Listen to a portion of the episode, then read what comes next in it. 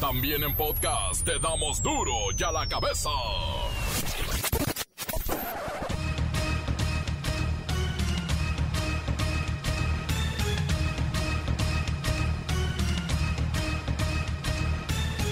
Jueves 21 de octubre del 2021 yo soy Miguel Ángel Fernández y esto es duro y a la cabeza sin censura. Toma la revés para Rosario Robles. Seguirá su proceso en Santa Marta, Catitla, junto con Justop, porque un juez considera que Chayo Robles tiene demasiados recursos para fugarse o para hacerse invisible. Es una decisión del Poder Judicial, de los jueces, de ellos depende. Por lo que corresponde al Ejecutivo no hay ninguna venganza. Nosotros no hacemos eso. Eso es inmoral, es indigno. Eso le resta a cualquiera. Para nosotros lo más importante es la autoridad moral. No hay persecución a nadie, no se denuncia a nadie por consigna política y estos asuntos los trata la Fiscalía que es un poder autónomo, y luego el Poder Judicial. Y si el juez recibió una orden o actuó por consigna, debería de ser El Consejo Ciudadano advierte del aumento de perfiles falsos con fines de reclutamiento para trata de personas a través de los videojuegos. Esto golpea directamente a los menores. La Organización Mundial de la Salud invita a disminuir el consumo de alcohol en mujeres para reducir las posibilidades del desarrollo de cáncer de mama. La Brigada Nacional de Búsqueda de Personas Desaparecidas hallaron un campo de exterminio en Yecapixtla, Morelos. El lugar donde encontraron tres osamentas al principio hoy se ha convertido en un panteón clandestino. Finalmente aprobaron los diputados esto de la miscelánea fiscal tan temida. Hay tope de donaciones y también RFC obligatorio para jóvenes, aunque no trabajen. En Oaxaca investigan la muerte de dos niñas. Sospechan del reto Blackout Challenge, que ya cobró la vida de un menor en Tijuana. El reportero del barrio y sus escalofriantes notas rojas. La Bacha y el Cerillo con más de la jornada 14 de media semana. Comencemos con la sagrada misión de informarle porque aquí no le explicamos las noticias con manzanas, no, aquí las explicamos con huevos. Llegó el momento de presentarte las noticias como nadie más lo sabe hacer. Los datos que otros ocultan, aquí los exponemos sin rodeos. Agudeza, ironía, sátira y el comentario mordaz. Solo en duro y a la cabeza. ¡Arrancamos!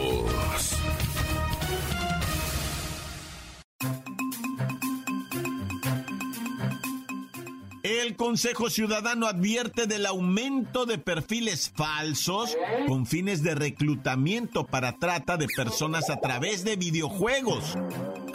La edad de posibles víctimas de trata a través de estos videogames oscila entre los 9 y 14 años. Vamos, vamos con mi compañera, Kerrika Wexler.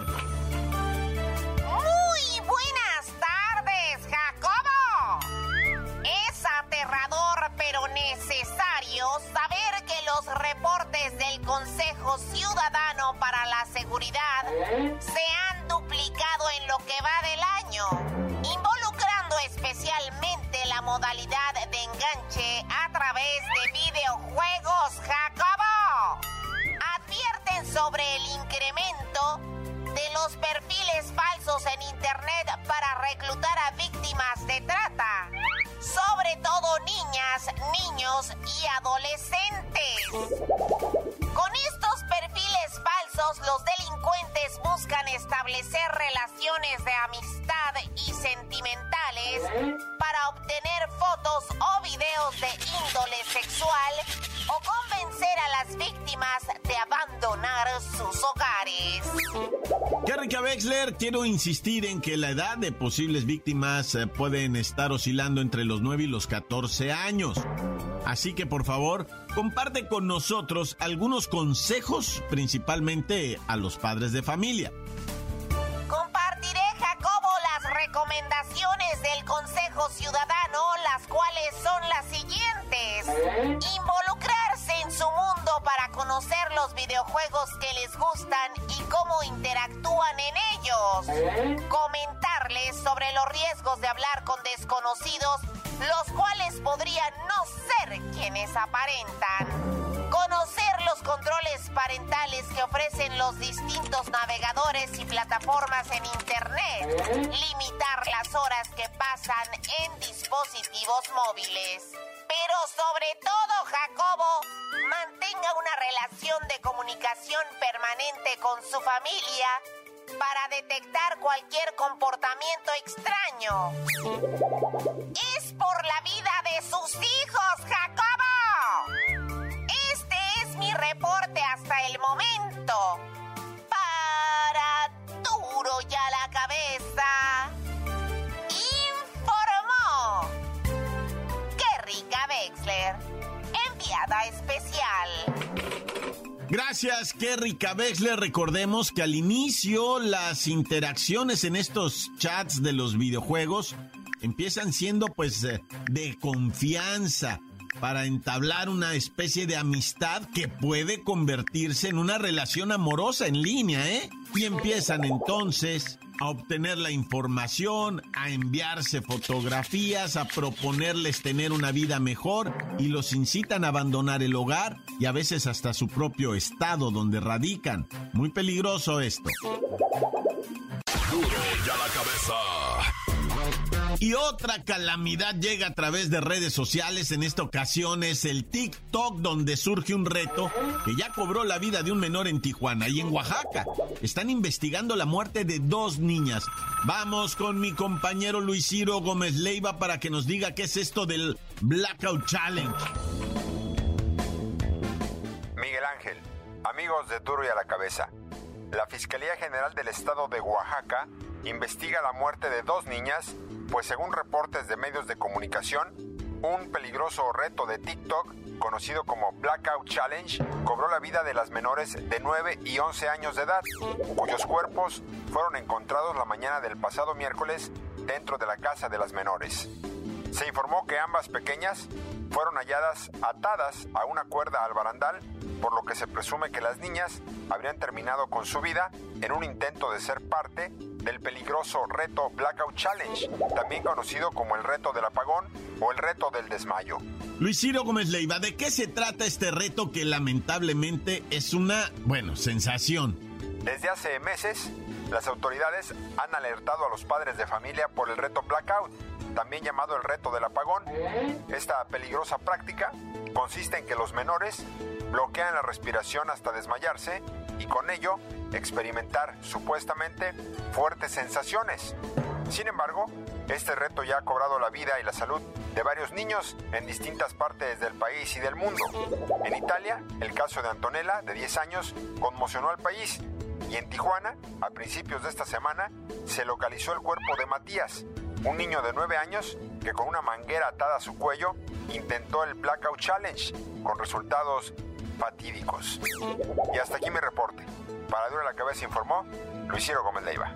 Gracias, Luis Ciro Gómez Leiva. Esta plataforma de TikTok ya emitió un comunicado en el que afirmó que la seguridad de la comunidad tiktokera es su máxima prioridad y pide que identifiquen y que reporten todas las prácticas que pongan en riesgo a los usuarios y ya está también bajando muchísimas cuentas en donde se presenta este Blackout Challenge tan peligroso.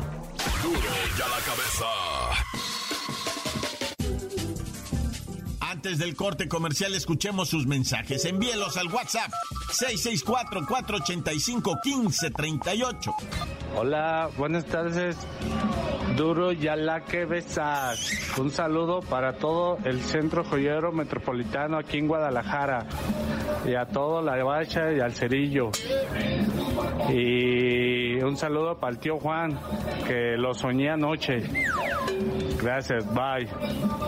Duro y a la cabeza. Saludos hasta el Chante, municipio de Jocotepec, Jalisco. A toda la ribera de Chapala. Tan tan, se acabó, córtala. Encuéntranos en Facebook, facebook.com, diagonal duro y a la cabeza oficial. Estás escuchando el podcast de Duro y a la cabeza.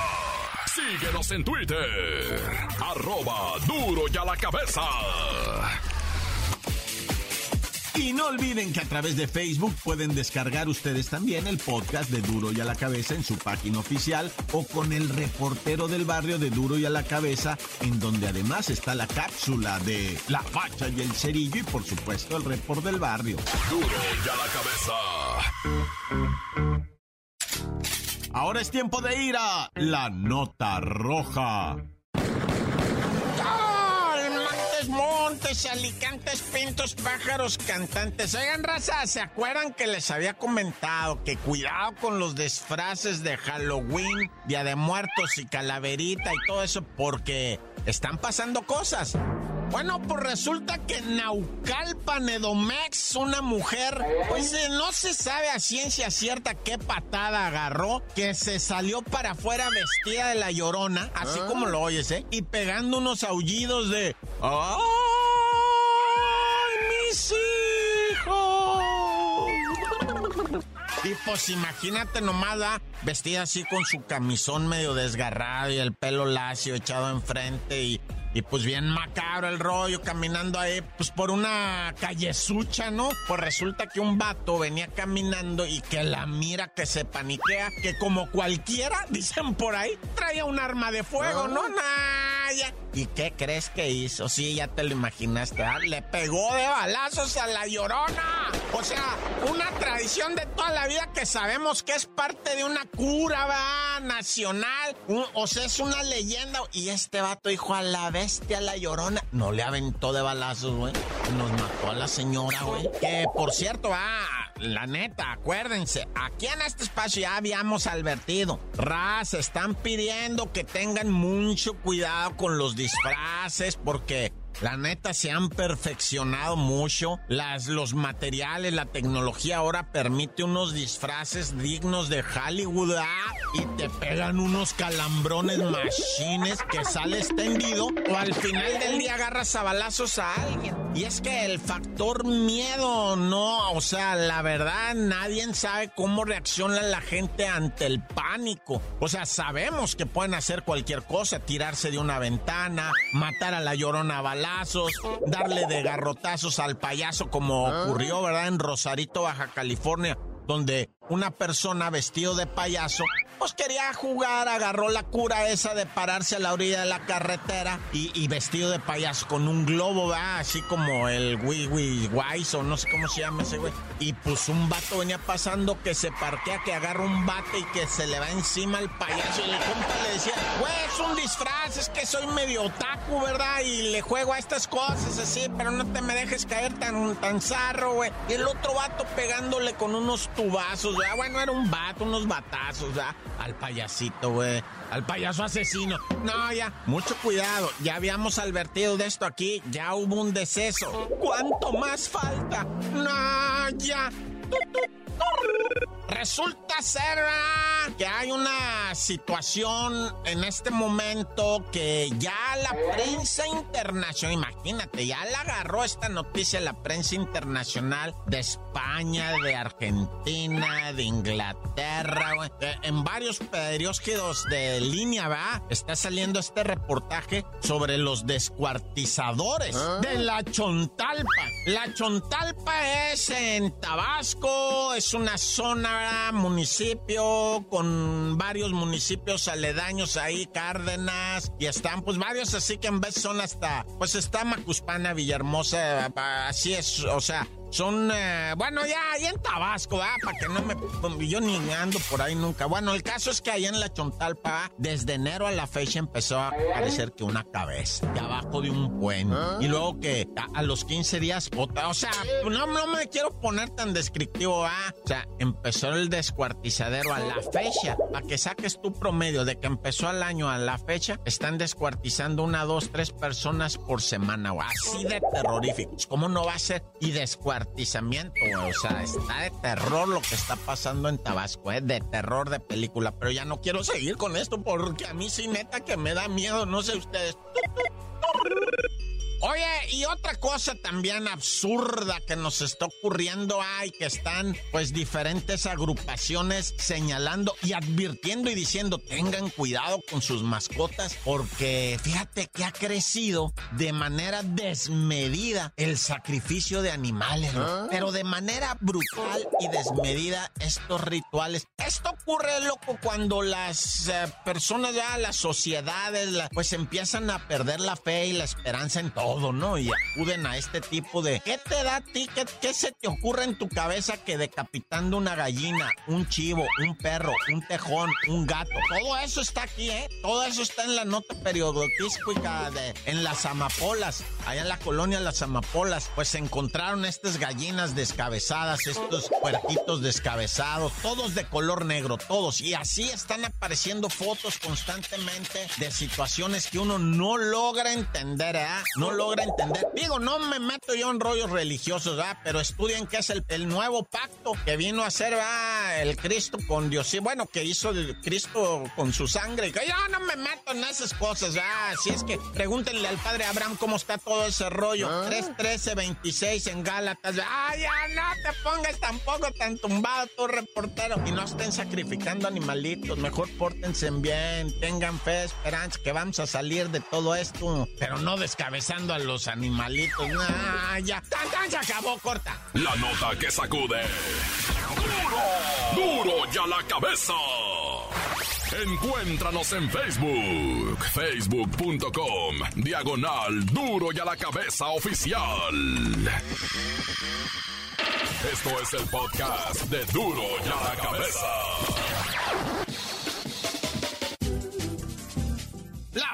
Y el Cerillo con más de la jornada 14.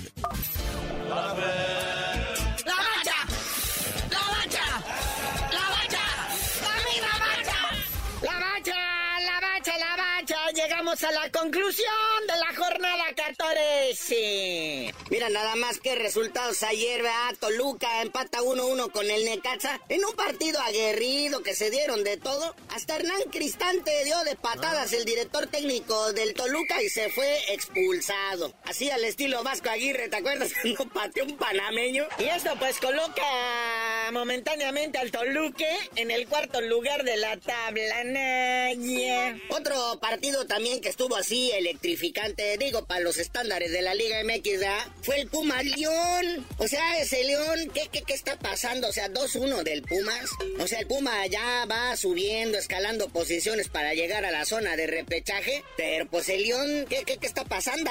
Sí, fíjate que bien lo manejas, porque el Pumas con esto alcanza a arañar la posibilidad lejana de llegar a esos 12 lugares tan codiciados y meterse, a pesar de estar en el lugar número 17, casi último de la tabla, ¿eh? Y el León, pues cae hasta el séptimo lugar, ¿verdad? Están entre los cuatro primeros. Oye, el Tigres, ¿qué baile le pegó al Pachuca? Tres goles a cero. Y pues, lo coloca en tercer lugar de la tabla general. Y el Pachuca, pues ahí quedó en el lugar 13, ¿verdad? ¿Qué, qué, qué están a distancia? 15 puntos se puede colar todavía el repechaje. Ciertamente, y te digo algo, el Tigres no solamente el deleite de haberle dado su golicita a los... Eh, ahora sí que cabizbajos del Pachuca, sino de haber sacado al Monterrey de esa zona de los cuatro elegidos que no compiten en repechaje. Sacó al Monterrey, a la pandilla, a los rayados, a su acérrimo rival. Y luego el Monterrey pierde con el Querétaro, no, bueno. Oye, en partido digno del más fuerte somnífero, si usted tenía problemas para dormir, hubiera visto el Chivas Cholos, putrido empate a cero goles. O sea, el Chivas, que es el, equipo que tiene los mejores hombres, los mejores nombres, de veras, ¿no pudiste hacerle nada al sotanero? Es incomprensible ver a 22 pelados dándole de patadas a un pedazo de vaca muerta y no poderlo colocar dentro de 3 metros de portería. O sea, dices, ya, por favor, son los peores 90 minutos que he visto en mi vida. Bueno, pero ahora sí que dividen puntos, no le ayuda nada el cholaje, sigue sumido en el último lugar. Chivas queda en el octavo lugar de la tabla general. Y América, el AME, así como lo oyen ya como conclusión de esta jornada, está a un triunfo, un triunfo de cerrar como líder inamovible y ya asegurar su lugar en los cuatro primeros lugares de este torneo. Que sin duda lo va a conseguir porque el AME está jugando discreto pero contundente y cuidado yo sé que ya nos dijeron por ahí en las redes sociales, ya pónganle un oxo al AME, cásense con ellos y todo. Pero padre, es el super líder lo más por eso. Oye, sale la convocatoria para jugar contra Ecuador del Tata Martino y nos sorprende que no está ni la Chofis ni ah. Carlitos Fierro de lo que viene siendo el San José Earthquakes y la están armando en grande en la MLS. Pues es que ha de ser por eso, ¿no? Que dicen, oye, pues no, no te los lleves, güey, estás viendo. Oye, volvieron a anotarse en dos goles los dos y pues el equipo este del pelado Almeida está a punto de entrar también a lo que vienen siendo los playoffs de la MLS que la MLS los manda más, es bueno, al menos en cuestión de dinero, siguen siendo el Chicharito y Carlos Vela. Y el Chicharito gana tanto como sus malos resultados. Oye, vamos a la tragedia del béisbol. Ayer le cayeron a mi Julito Orías a palos, los maldosos de los Bravos de Atlanta, y se acercan a un juego, a un solo juego de coronarse la serie de campeonato de la Liga Nacional. La esperanza Dodgers ayer fue verdaderamente exhibida y vapuleada. Nuestro Urias adorado dio uno de sus peores partidos, la neta. No ha sido su serie, ¿eh? no ha sido su serie de campeonato. Ayer le cayeron 9 a 2, o sea, y la serie se pone eh, pues, en ventaja para los Bravos de Atlanta 3 a 1. Y en Los Ángeles, o sea, hoy, hoy se podrían coronar campeones los Bravos de Atlanta de esta Liga Nacional. Oye, pero ya hemos visto sus comentarios y ya nos regañó la banda de que hay otro pitcher mexicano, pero este picha con los Astros de Houston, pero este no es Culichi como Julito Urias, este es de Mazatlán. Sí, es el Pepito Urquidi, que lo pusieron el lunes a disparar desde el montículo y pues también le cayeron a garrotazos al pobre amigo. Pichó una entrada y media y le hicieron seis carreras en la segunda entrada. Naya.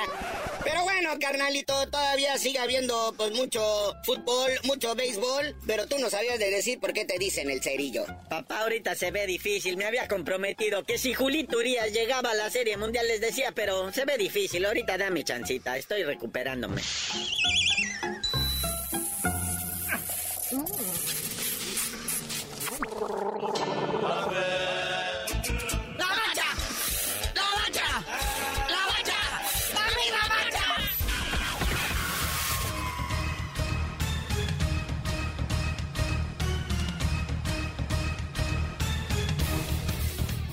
Por ahora hemos terminado. No me queda más que recordarles que en duro y a la cabeza, no, no explicamos las noticias con manzanes. Aquí las explicamos con hueves. Por hoy el tiempo se nos ha terminado. Le damos un respiro a la información, pero prometemos regresar para exponerte las noticias como son. Duro y a la cabeza es Miguel Ángel Fernández, Arturo González, Evi González y la producción de Luis González, el señor X. Una producción original de MBS Radio.